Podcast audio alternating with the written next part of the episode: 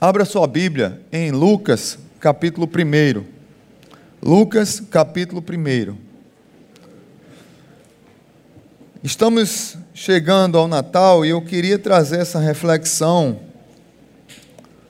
ah, para vocês. Sempre Deus é, fala comigo na vida de José e Maria. Hoje eu vou trazer uma, uma lição um pouco diferente Pregar sobre Natal é maravilhoso, mas todo ano a gente tem que ser criativo. Como é que a gente vai pregar sobre o Natal para que seja a mesma história, que tenha tentar dar o mesmo impacto, a mesma força e trazer lições novas para a nossa vida. Então, Lucas capítulo 1, a partir do verso 26, que é aquele texto conhecido quando o anjo aparece a Maria em Nazaré. Diz assim a palavra de Deus a partir do verso 26. No sexto mês, Deus enviou o anjo Gabriel a Nazaré, cidade da Galileia, a uma virgem prometida em casamento a certo homem chamado José, descendente de Davi. O nome da virgem era Maria. O anjo, aproximando-se dela, disse: Alegre-se, agraciada, o Senhor está com você. Maria ficou perturbada com essas palavras, pensando no que poderia significar esta saudação. Mas o anjo lhe disse: Não tenha medo, Maria. Você foi agraciada por Deus. Você ficará grávida e dará à luz um filho e lhe porá o nome de Jesus. Ele será grande e será chamado Filho do Altíssimo. O Senhor Deus lhe dará o trono do seu pai Davi, e ele reinará para sempre sobre o povo de Jacó, seu reino jamais terá fim. Perguntou Maria ao anjo: Como acontecerá isso, se sou virgem? O anjo respondeu: O Espírito Santo virá sobre você e o poder do Altíssimo a cobrirá com a sua sombra. Assim, aquele que há de nascer será chamado Santo, Filho de Deus. Também Isabel, sua parenta, terá um filho na velhice. Aquela que dizia ser estéril já está em seu sexto mês de gestação, pois nada é impossível para Deus. Respondeu Maria: Sou serva do Senhor, que aconteça comigo conforme a tua palavra. Então o anjo a deixou. Santo Deus, muito obrigado por tua palavra, pela leitura dela, por tudo que já aconteceu aqui. Tempo especial maravilhoso de louvor que tivemos, de reflexão, através das músicas, mas nós queremos agora é, nos render à tua palavra e pedir que ela encontre em nossos corações abrigo, olhando para um grande exemplo dessa mulher de Deus chamada Maria, que tinha uma estranha mania de ter fé em Deus. Muito obrigado por tudo, no nome de Jesus. Amém. Eu quero fazer alguns paralelos hoje olhando para situações que acontecem na nossa vida, no cotidiano e na nossa cultura. José Mauro de Vasconcelos escreveu um dos livros que mais impactaram a minha vida, é, chamado Meu Pé de Laranja Lima. Esse livro ele foi traduzido para mais de 30 idiomas, ele foi feito novela, ele foi feito foi reeditada a novela, feito um remake, chama, né, de, dessa novela. É, também foi transformado em filme e conta a história maravilhosa de um menino muito inteligente e danado, né, também, chamado Zezé, que vinha de uma família bem desestruturada após o pai perder o emprego o pai entra numa situação de alcoolismo, a mãe tem que trabalhar numa fábrica da cidade e aquela família entra meio que numa desestrutura e aqueles, aquelas crianças, por mais danadas que, ela, que elas fossem, é, uh, principalmente o Zezé, os adultos não conseguiam entender o mundo da fantasia daquele menino que ia para o quintal de casa, cada irmão escolheu uma árvore e ele escolheu o pé de laranja lima, qual ele chamava de miguinho. Não sei quem lembra aqui, é, ou quem assistiu a novela ou, ou leu o livro. E ali ele dialogava com o seu miguinho. E o seu amiguinho dava conselho a ele, tinha um português, da, acho que era da padaria, que era a única, o único adulto que conseguia entrar no mundo de Zezé e entendê-lo. Muitos de nós vivemos em situações na vida, nesse mundo da fantasia, para entender verdades da nossa vida, ou muitas vezes para fugir de verdades da nossa vida, ou muitas vezes, e talvez até em grande parte delas, para encontrar a verdade da nossa vida. A fantasia é algo fantástico, a poesia é algo maravilhoso que nos traz muitas vezes a esse mundo real que nós precisamos enxergar para tomar algumas decisões. O mundo da Maria e sua estranha mania de ter fé em Deus é o mundo da Maria que Milton Nascimento e Fernando Bran dizem muitas vezes que é uma estranha mania de, de ter fé na vida e de que mistura dor e alegria, porque é preciso ter gana, é preciso ter raça, força para viver. Essa semana, ah, eu fiquei chocado com a notícia e eu não poderia é, deixar de abordar esse assunto para trazer luz e defender a tese de que a nossa fé é algo maravilhoso. Essa semana, os pseudos intelectuais zombaram ah, de uma mulher, e aqui eu não quero entrar no mérito político de A ou B, vocês sabem que eu não entro nessa confusão do extremismo político, mas a ministra que foi escolhida para a família, ah, alguns pseudos intelectuais pegaram o testemunho dessa mulher e começaram a zombar dela, por causa do seu testemunho de conversão onde uma mulher que foi abusada, uma, quando criança, dos seus seis a oito anos de idade, ela sofreu abuso sexual e ela decidiu, sem entender nem o que estava fazendo, tomar veneno, mas antes disso ela subiu num pé de goiabeira. E lá num pé de goiabeira, ela teve um encontro com Jesus que salvou da sua dor que a salvou da sua angústia, que a salvou da, da sua tristeza, da maior dor da sua vida, de uma menina de 6 a 8 anos de idade que era abusada sexualmente por pessoas próximas e que muitas vezes nós não enxergamos, a igreja não vê, o adulto não vê, os pais não veem, os, a família não vê, e muitas vezes esses são até os abusadores e alguns pseudos intelectuais zombaram dessa mulher, dizendo que era ridículo aquela fé, porque ela se encontrou com Jesus no Angoiabeira. Mas é lúcido e é sóbrio o cara ser dependente de cocaína, é lúcido e é sóbrio o cara é, em, em OVNIs, é lúcido e é sóbrio o cara é, crê num, num, num, Deus que aparece do mar, é, é, é lúcido tudo, mas ver Jesus na goiabeira é motivo de zombaria. E que salvou, como ela disse, ela de um suicídio. E como ela disse, estão zombando da maior dor da minha vida. Mas eu não estou preocupada, eu fiquei feliz com essa Maria chamada Damares. Porque ela disse: Eu não estou preocupado com a zombaria, porque me dá mais força, porque quanto mais eu sou atacada, mais eu vou ter oportunidade de falar para o mundo que eu encontrei Jesus na goiabeira. E eu queria falar dessa fé, dessa Maria, desses Joséis que tem uma estranha mania de ter fé em Deus.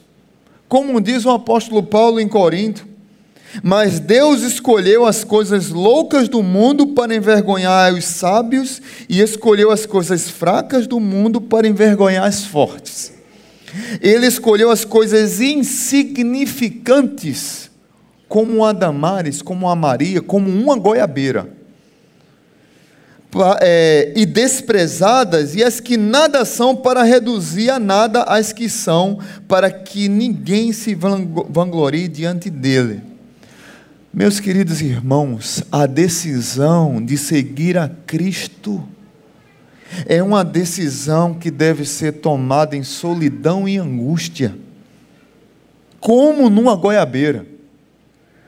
Cada pessoa tem de enfrentar para si a angústia de um mundo sem Deus e na solidão do seu próprio coração entregar-se a Deus pela fé. Ou não foi assim a, a, o seu encontro com Jesus? Não foi algo individual e angustiante? Não foi algo milagroso que mudou a sua vida e que lhe convidou para uma nova oportunidade, como eu disse domingo passado, para um novo jeito de vida, que deu um novo sentido à sua vida? Porque é assim que o Evangelho faz. É assim quando o Evangelho chega na nossa vida, para muitas pessoas é algo incompreensível. E foi assim na vida de Maria, mãe de Jesus, que eu costumo sempre dizer: se Maria tivesse rejeitado uma mulher num vilarejo, que é, depois de muitos anos os arqueólogos, historiadores, definem que Nazaré tinha mais ou menos 500 habitantes. Essa mulher que poderia ficar envergonhada dessa estranha visão que teve, ela teria aberto mão de ser mãe do seu próprio Salvador. Se ela não tivesse encarado essa fé que o mundo zomba. Se você não tivesse, se você não tivesse encarado essa fé que o mundo zomba no seu Salvador, você abriria mão do seu Salvador. Então, Maria e sua estranha mania de ter fé em Deus, ela nos traz algumas lições. Por mais estranha, careta, confusa, louca, maluca que o mundo dá, o Natal é algo espetacular, que o mundo pode ser motivo de zombaria, mas para nós é motivo de vida.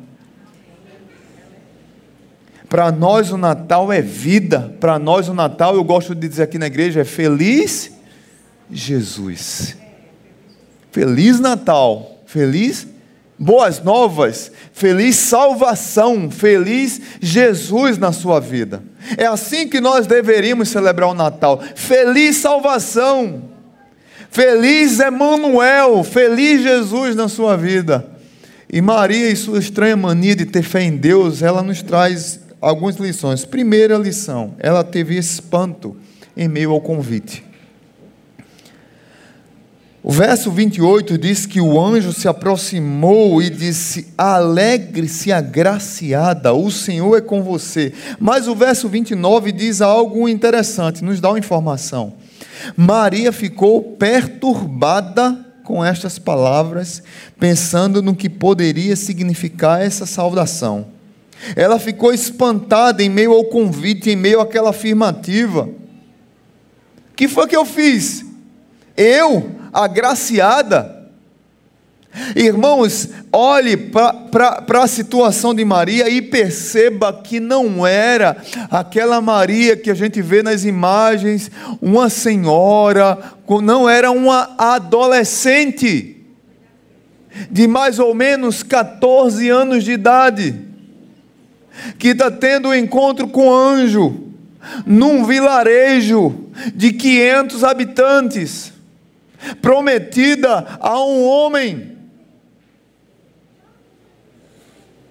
E ela fica espantada e fica tentando imaginar comigo, primeiro uma saudação diferente e outra situação. O de repente você tem uma visão de um anjo, uma visão de Jesus na sua frente.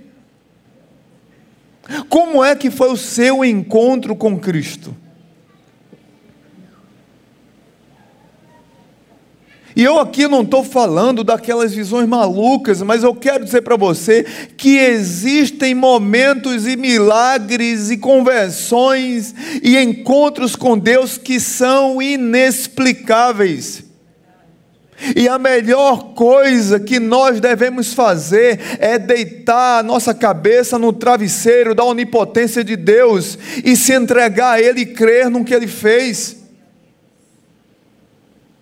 Você não tem noção de quantos muçulmanos têm se convertido em sonhos, porque não podem nem ouvir é, é, ninguém pregando sobre Jesus. Tem um livro que eu indico para você que é emocionante, toda a história é O Filho do Ramais. História de um jovem que foi foi treinado para destruir o povo de Israel. Participava de reuniões com Yasser Arafat. Planejava homens bombas. Gente, ele era fundador da organização terrorista Hamas, o pai dele. E ele cresce nesse contexto. Aquele jovem é preso, e lá na prisão, ele começa a ler uh, o Novo Testamento e ele fica impactado, porque ele faz uma, uma análise. Ele diz: esse Jesus que esse Novo Testamento está dizendo aqui era judeu. Eu odeio judeu. Eu odeio esse povo, eu fui treinado para matar esse povo, mas esse Jesus que é judeu não é esse povo que me ensinaram que era. E aquele homem começa a se render ao judeu Jesus. Hoje ele não tem endereço, ele não pode voltar para o seu país, porque ele pode ser morto a qualquer momento, porque ele se entrega a Jesus.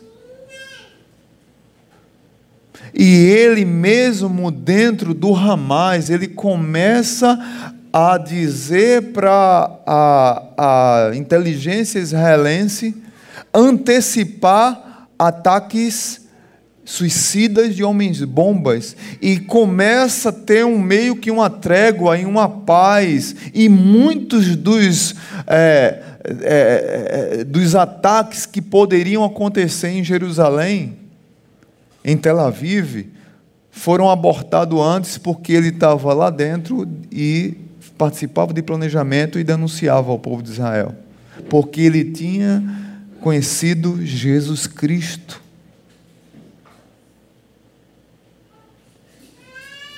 é uma história que nos impacta. Eu quero dizer para você que Jesus continua impactando pessoas, apesar de muitas pessoas se espantarem com a fé estranha, entre aspas. É uma fé racional e que muda a nossa vida dia a dia. Maria se espantou em meio ao convite. Que convite, pastor? De viver no caminho da graça, de entrar no caminho da graça, de pregar a graça salvadora, não olhando para o nosso merecimento, porque nós não merecemos, não olhando para a nossa condição, porque nós não a temos. Mas esse anjo convida Maria a participar da maior história da humanidade e que ela seria portadora, seria a, a, a mãe daquele que seria seu próprio Salvador, mas não só o seu pessoal, mas do mundo. Maria, você topa participar dessa história? Eu? Talvez foi assim um convite contigo, você se espantou, Deus te chamou para fazer parte da igreja dele, Deus te chamou para entregar-se a ele, mas você se espantou e você se rendeu e meio perambulando, você não sabe o que acontece, você fica meio atordoado, mas é espantoso mesmo, mas é maravilhoso. E é reconfortante e traz vida à nossa vida que talvez estava morta que seja numa goiabeira, que seja numa esquina, como foi Moisés, que na, eu gosto de dizer para alguns jovens que não têm fé, olha só, cuidado que na próxima esquina você pode, você pode encontrar uma sarça ardente. Tem coisas que são inexplicáveis, mas essas coisas, muitas vezes de Deus inexplicáveis na nossa vida e que nos causam espanto, é que dão sentido à nossa vida e salvam a nossa história. Então, Maria, sua estranha mania de ter fé na vida, ela se espantou no meio do convite. Segundo, Maria teve fé em meio às dúvidas. Ela teve fé em meio às dúvidas. Que dúvida, pastor? Verso 34 diz que Maria fez uma pergunta ao anjo: Como acontecerá isso se sou virgem? Ao ouvir a mensagem, Maria ficou questionando. Ela teve dúvida. Não tem problema ter dúvida. Não é pecado ter dúvida. Não é pecado fazer perguntas. Ontem eu recebi uma mensagem de uma mãe desesperada. Pastor, pelo amor de Deus, estou no, desse jeito. Estou é, almoçando. Acabou de passar na TV que uma pessoa foi assassinada na minha rua. E meu filho viu. E o filho dela tem 5, 6 anos. E de bate pronto, ele ficou impactado, que ele reconheceu a rua, ele viu na TV, virou para a mãe e disse: Mamãe, como Deus permite uma coisa dessa? Seis anos mais ou menos. E a, a, a mãe manda mensagem para mim, pastor, o que é que eu faço? Aí eu vou me ajoelhar e orar. Disse, o que é que eu respondo, né? Porque essa pergunta é a pergunta mais difícil de ser respondida na história do cristianismo. Por que Deus permite o mal? Por que existe o mal? Eu não vou entrar nessa questão aqui, mas por que existe? Por que Deus permitiu o pecado se Ele é soberano? Mas se ele sabia que o pecado ia causar tanto mal, por que ele deixou que Adão pecasse? Porque ele não brecou. Então é uma pergunta que leva a outra e que não dá para responder numa pregação, numa mensagem, mas eu acho fantástico a pergunta da criança, porque são as perguntas que você tem, que eu tenho, que na teologia nós chamamos de teodiceia o problema do mal. Como é que responde isso?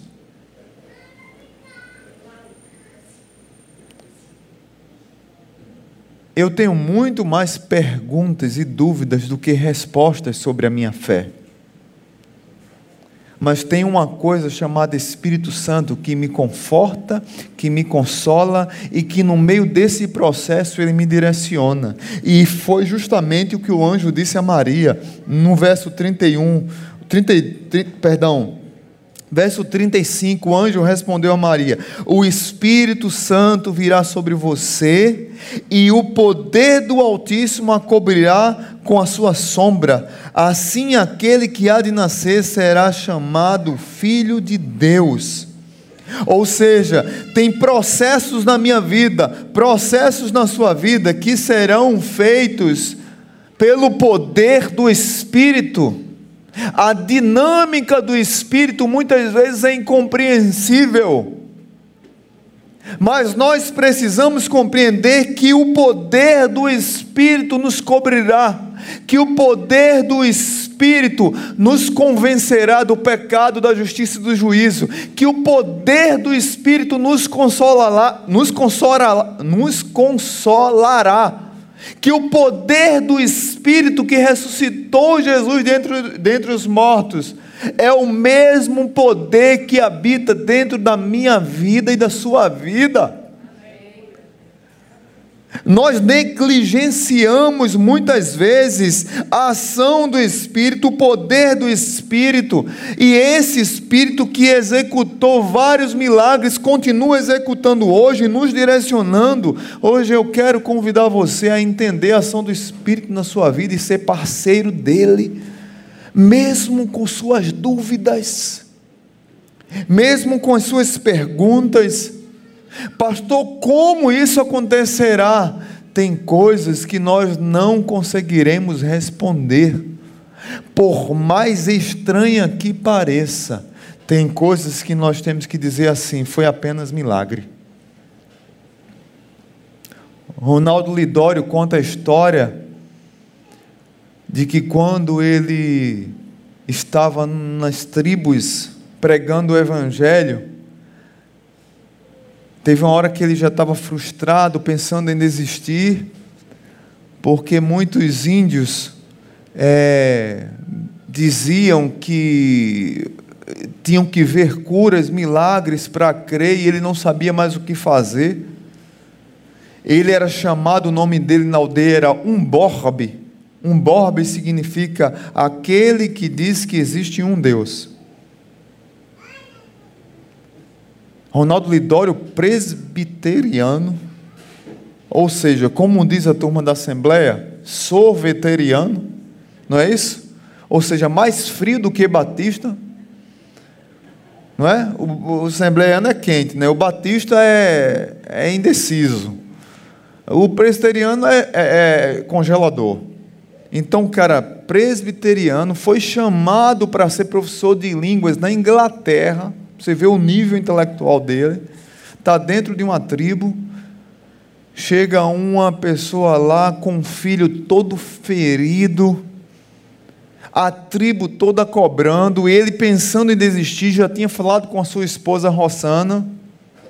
Disse: Olha, vamos embora da tribo. Não dá mais. Não, não podemos mais ficar aqui. Desistimos desse, desse projeto. Falimos como missionários e chega uma criança toda ferida, toda cheia de, de, de, de manchas no corpo todo, que quando desenrolou a criança estava meio que carne viva, algumas partes do seu corpo. E a mulher entrega para ele, a tribo na expectativa, o pajé lá, diz assim: Você que diz que existe um Deus, se não tiver cura para essa criança, o que, é que a gente vai fazer? Na mente deles era matar a criança. E aquele homem desesperado, pensando em desistir, dobra os joelhos e diz: Filha, a única coisa que a gente pode fazer é orar. E ele enrola a criança com medo de machucar a criança, ora a Deus Diz: Deus, só um milagre, o Senhor sabe da minha condição miserável, da minha condição de morto, da minha condição de desistente. O Senhor sabe que eu não creio mais nesse ministério, que eu estou entregando, mas a única coisa que eu peço para o Senhor faça é um milagre aqui. Para que eles creiam no teu nome e não no missionário, que eles creiam no Senhor e não num borbe que diz que tem um Deus, mas que ele creia no Deus que eu digo que existe. E aquele homem desesperado, quando termina de orar, ele entrega sua mãe sem fé, sem crer que algo aconteceu, e a mãe curiosa diz: ele orou, vou ter que ver alguma coisa. E ele, ela começa a desenrolar as ataduras da criança, e a criança está com a pele de bebê. Depois de uma oração. Amém? Tem coisas que nós não explicamos.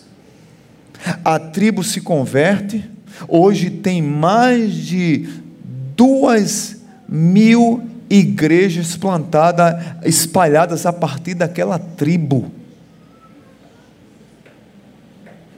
Ronaldo Lidório é um missionário que prega no mundo todo, um homem de Deus, uma simplicidade. Em, o ano passado, o ano que vem ele estará aqui em Natal. Tem coisas que não dá para explicar, gente, mas são coisas que Deus faz e que nós precisamos, como crente, mesmo nesse mundo pseudo-intelectual que zomba da nossa fé estranha e de uma goiabeira, nós, com as nossas perguntas, podemos dizer a Ele: Eu também tenho dúvidas, mas eu creio no poder de Deus. ela teve fé em meio à dúvida, porque ela se submeteu à dinâmica do Espírito. E o que foi que o anjo pregou? Que havia salvação. Verso, verso 29, salvação no meio ao caos, foi isso que ela recebeu. Verso 30 diz: Mas o anjo lhe disse: Não tenha medo, Maria, você foi agraciada, você ficará grávida, dará à luz um filho e lhe porá o nome de Jesus. Ele será grande, será chamado Filho do Altíssimo, o Senhor seu Deus lhe dará o trono do seu pai Davi, e ele reinará para sempre sobre o povo de Jacó, e seu reino jamais terá fim. O anjo pregou para ela simplesmente o Evangelho. Disse: Olha, o tempo do caos existe mas a esperança. Lá no Éden, Adão pecou, mas há esperança. O reino desse que virá não terá fim. Jesus significa salvação, ele será o redentor de vocês. O plano dele é perfeito, o plano dele é para salvar não só a sua vida, mas a de muitos, Maria. No meio desse caos existe salvação, no meio da desesperança existe mudança, no meio do choro, da dor, haverá alegria, no meio de um mundo caótico, Deus continua no controle, o rei está chegando. Tem uma música das antigas que diz assim: O rei está voltando, não é? O rei está voltando. Nesse caso aqui, o rei está chegando, o rei está chegando. O rei está chegando, Maria. E essa salvação no meio do, do, meio ao caos, essa salvação, essa esperança no meio ao caos, é que põe fé no meu coração, no meio às dúvidas. É essa salvação no meio ao, ao caos, que por mais estranha que minha a fé seja, por mais espanto que eu tenha, ele vai confortando, me consolando e mudando a minha vida. Maria teve medo, como José teve medo, como Pedro teve medo, como Paulo teve medo, como Moisés teve medo. Como eu e você temos medo de algo grandioso que Deus faz por nós. Mas Maria e sua estranha mania de ter fé na vida, ela fez uma coisa que talvez muitos de nós precisamos fazer de fato e de verdade. E aí eu queria olhar para o final, o verso 38, e ver o que é que Maria trouxe para a minha vida e para a sua vida.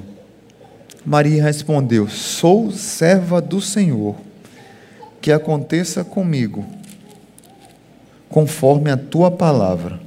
Então o anjo a deixou. Maria, sua estranha mania de ter fé em Deus, fez sua entrega em meio à incerteza. Maria fez sua entrega em meio à incerteza. Eu nunca vi uma geração que quer tanto ter certeza do que vai acontecer amanhã para poder dar um passo. Eu nunca vi um, um povo, uma época, um tipo de gente que nós vivemos hoje, eu não sei o que foi que aconteceu na raça humana. Talvez, como, como Alvin Toffler falou lá atrás, sobre o que a tecnologia iria fazer no nosso meio. Essa loucura doida de que a gente tem que saber tudo, tem, nós temos milhares de informações ao mesmo tempo agora, mas nós perdemos a profundidade, nós perdemos a fé, nós perdemos a expectativa, a esperança, nós perdemos a, a, o desejo de conquistar algo novo, de entender que o amanhã não nos pertence de crer que Deus continuará e continua e já fez e fará ainda milagres na nossa vida.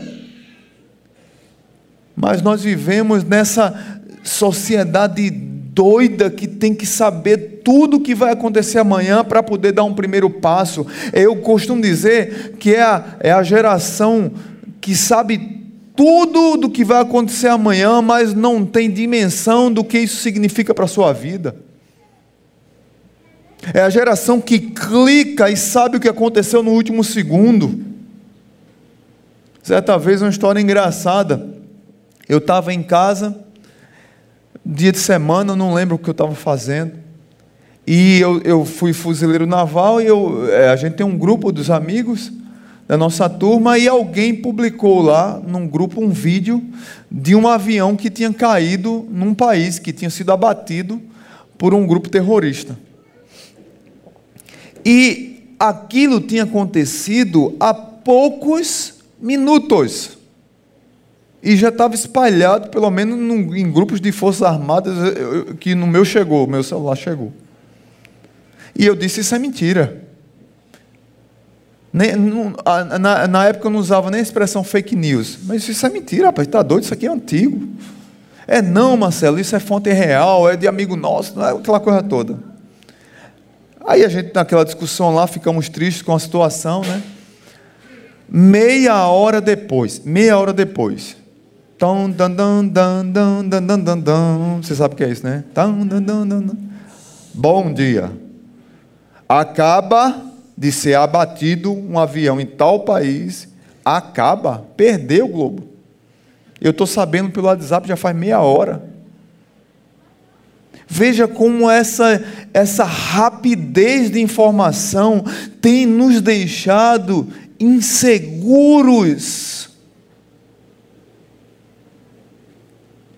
Tem colocado no nosso coração tantas incertezas que nós não nos entregamos. Isso aqui é só um exemplo para mostrar a sociedade que nós vivemos. Maria, volto a dizer, vivia num contexto pequeno, de poucas pessoas.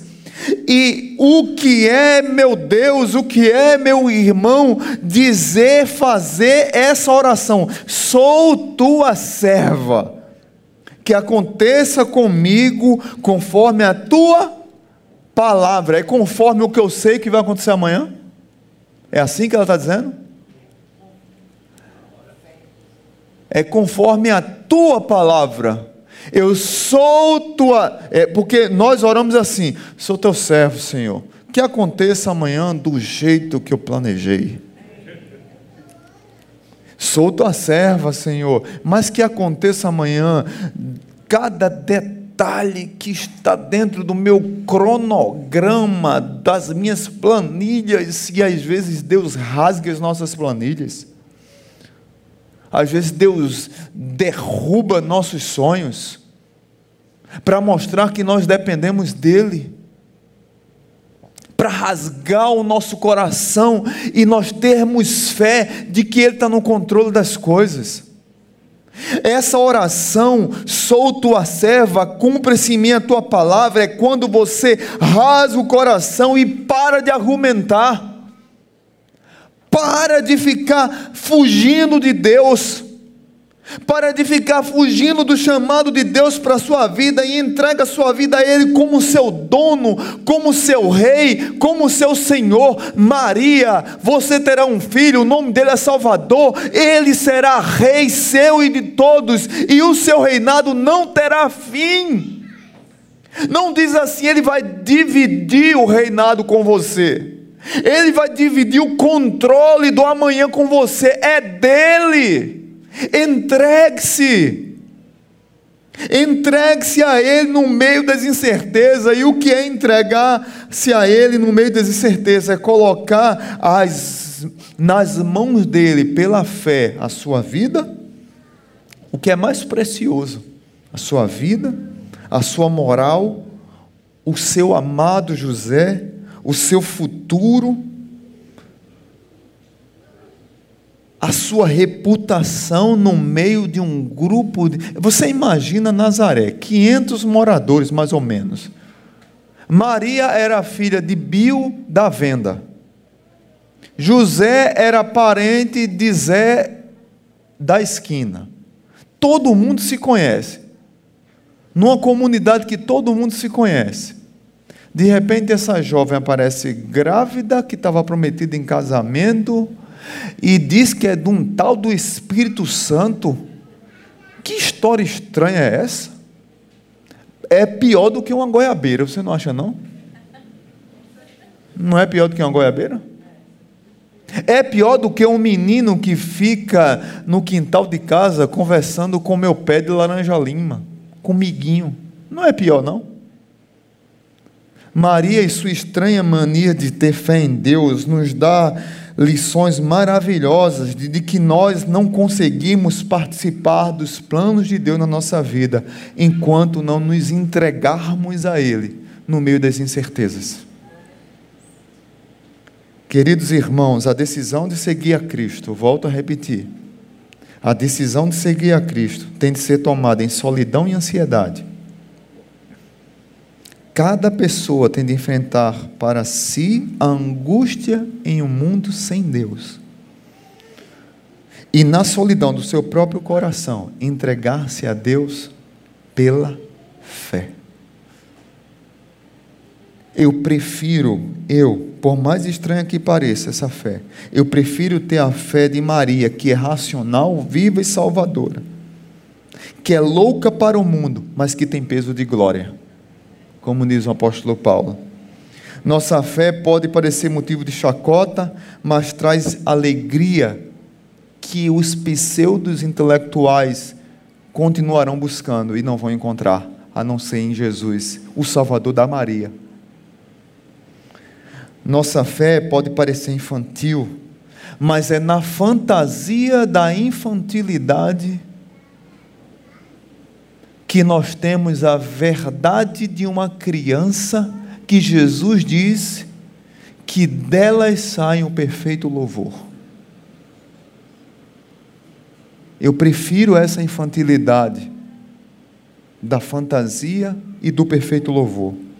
Prefiro essa estranha fé de ter fé em Deus do que a sóbria pseudo-fé que muitos dizem ter, mas que estão mortos em seus delitos e pecados, porque não se renderam ao Senhor da vida.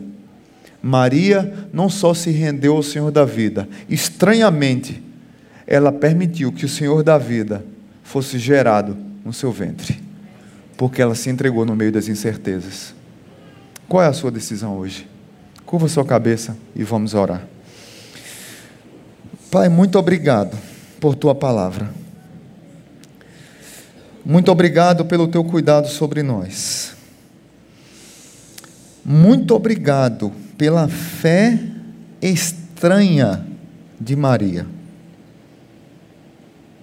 Uma fé que, no meio de tantas incertezas, de dúvidas, uma fé que tinha perguntas muito mais do que respostas. Uma fé que, por mais estranha que fosse e que lhe causasse espanto, era uma fé salvadora. E que por ela se render a esse Senhor que foi gerado no seu ventre, nós estamos aqui hoje celebrando a Ele, o Natal, o nosso Salvador Jesus. O quanto nós, como igreja, precisamos fazer a oração de Maria. Sou tua serva, que se cumpre em mim a tua palavra. O quanto nós precisamos desenvolver no nosso coração o hábito da dependência, da dinâmica da ação do Espírito Santo na nossa vida. O quanto nós precisamos crer que a tua forte mão nos guarda, nos orienta, nos consola, nos dirige, no meio desse mundo tão caótico que nós vivemos mas que precisa do teu cuidado e da tua paz. Pai Santo, eu quero pedir por essas vidas que estão aqui presentes. Talvez tenham pessoas aqui que precisam se render ao Senhor de fato e de verdade. E talvez se elas se esquecerem de tudo que eu falei, que elas possam crer que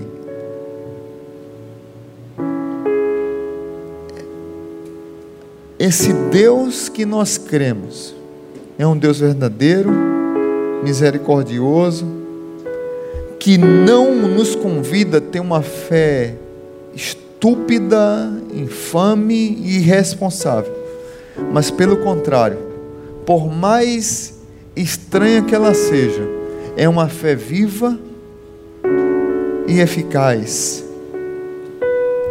E que esses amados que estão aqui hoje, que talvez estão nessa cultura consumista, que precisa saber o que vai acontecer amanhã para poder se entregar hoje. Que eles entendam que entregar-se a Deus é a melhor decisão que alguém pode tomar em suas vidas. Talvez tenham pessoas que aqui sejam crentes já há muito tempo, mas não entregou-se a Deus de verdade. E Deus está lhes convidando para tomar essa decisão de se entregar a esse Deus que tem uma mão poderosa e forte.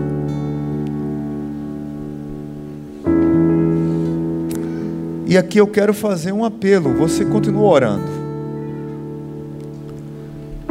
De tudo que eu falei aqui, a minha oração é que se Deus falou contigo e tem coisas na sua vida que você precisa entregar a Deus. Maria teve que entregar algumas coisas a Deus. Eu vou pedir para você ficar de pé e vir aqui à frente. Eu quero orar por você. Tem coisas na tua vida que precisam ser entregues a Deus. E você tem resistido. Não sei se é tua família, se é teu emprego, se é tuas finanças, se é o teu trabalho, se é a tua vida afetiva, se é o teu futuro. Tem alguém que quer entregar algo a Deus?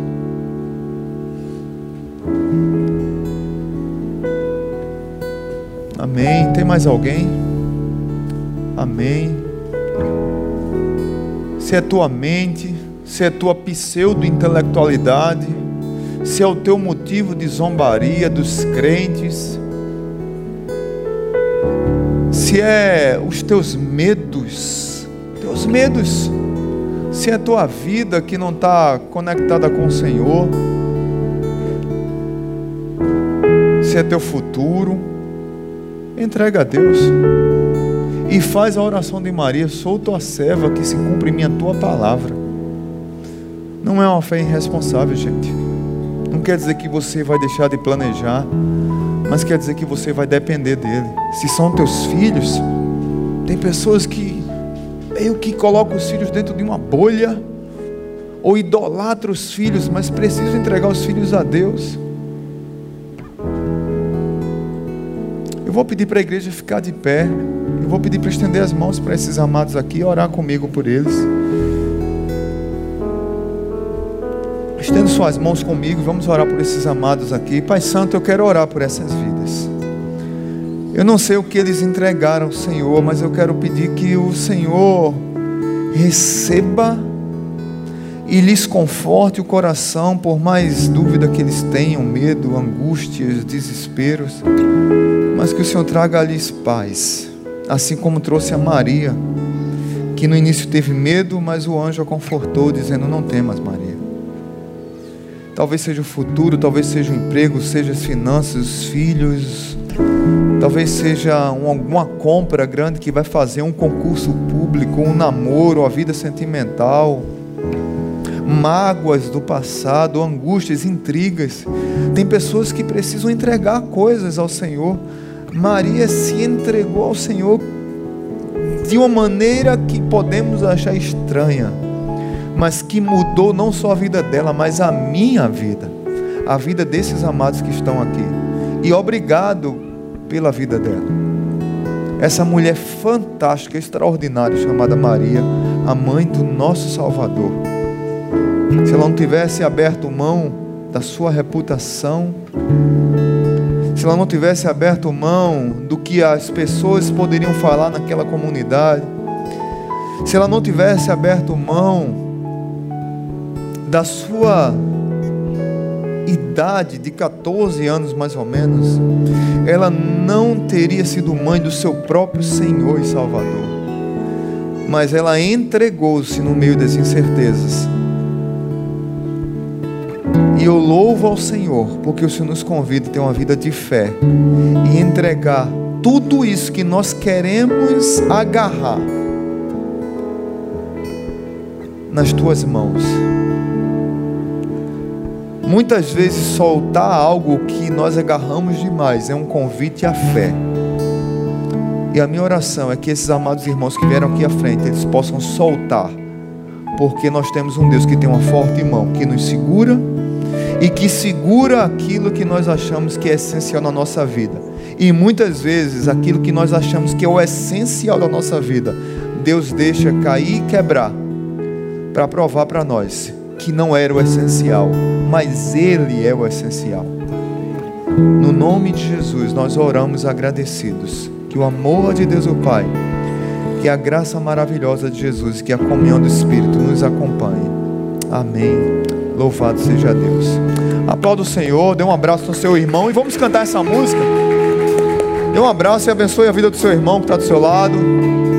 Diga assim: entrega ao Senhor no meio da incerteza. E canta essa música, não saia ainda, não acabou o culto. Vamos cantar essa música.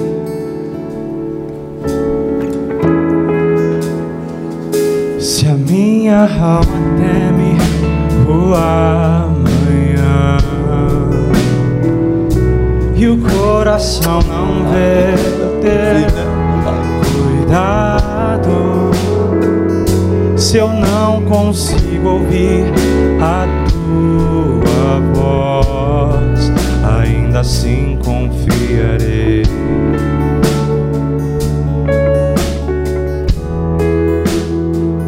Confiarei.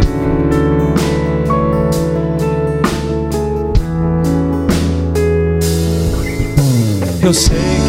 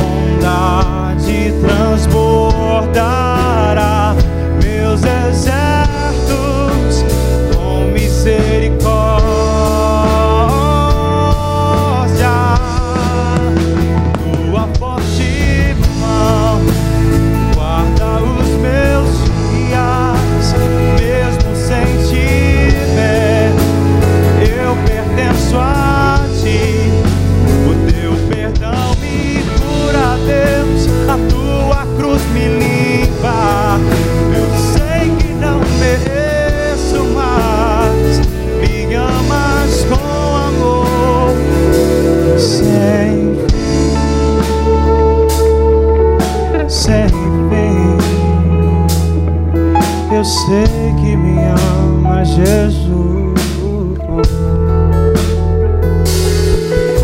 Eu sei que o meu redentor vive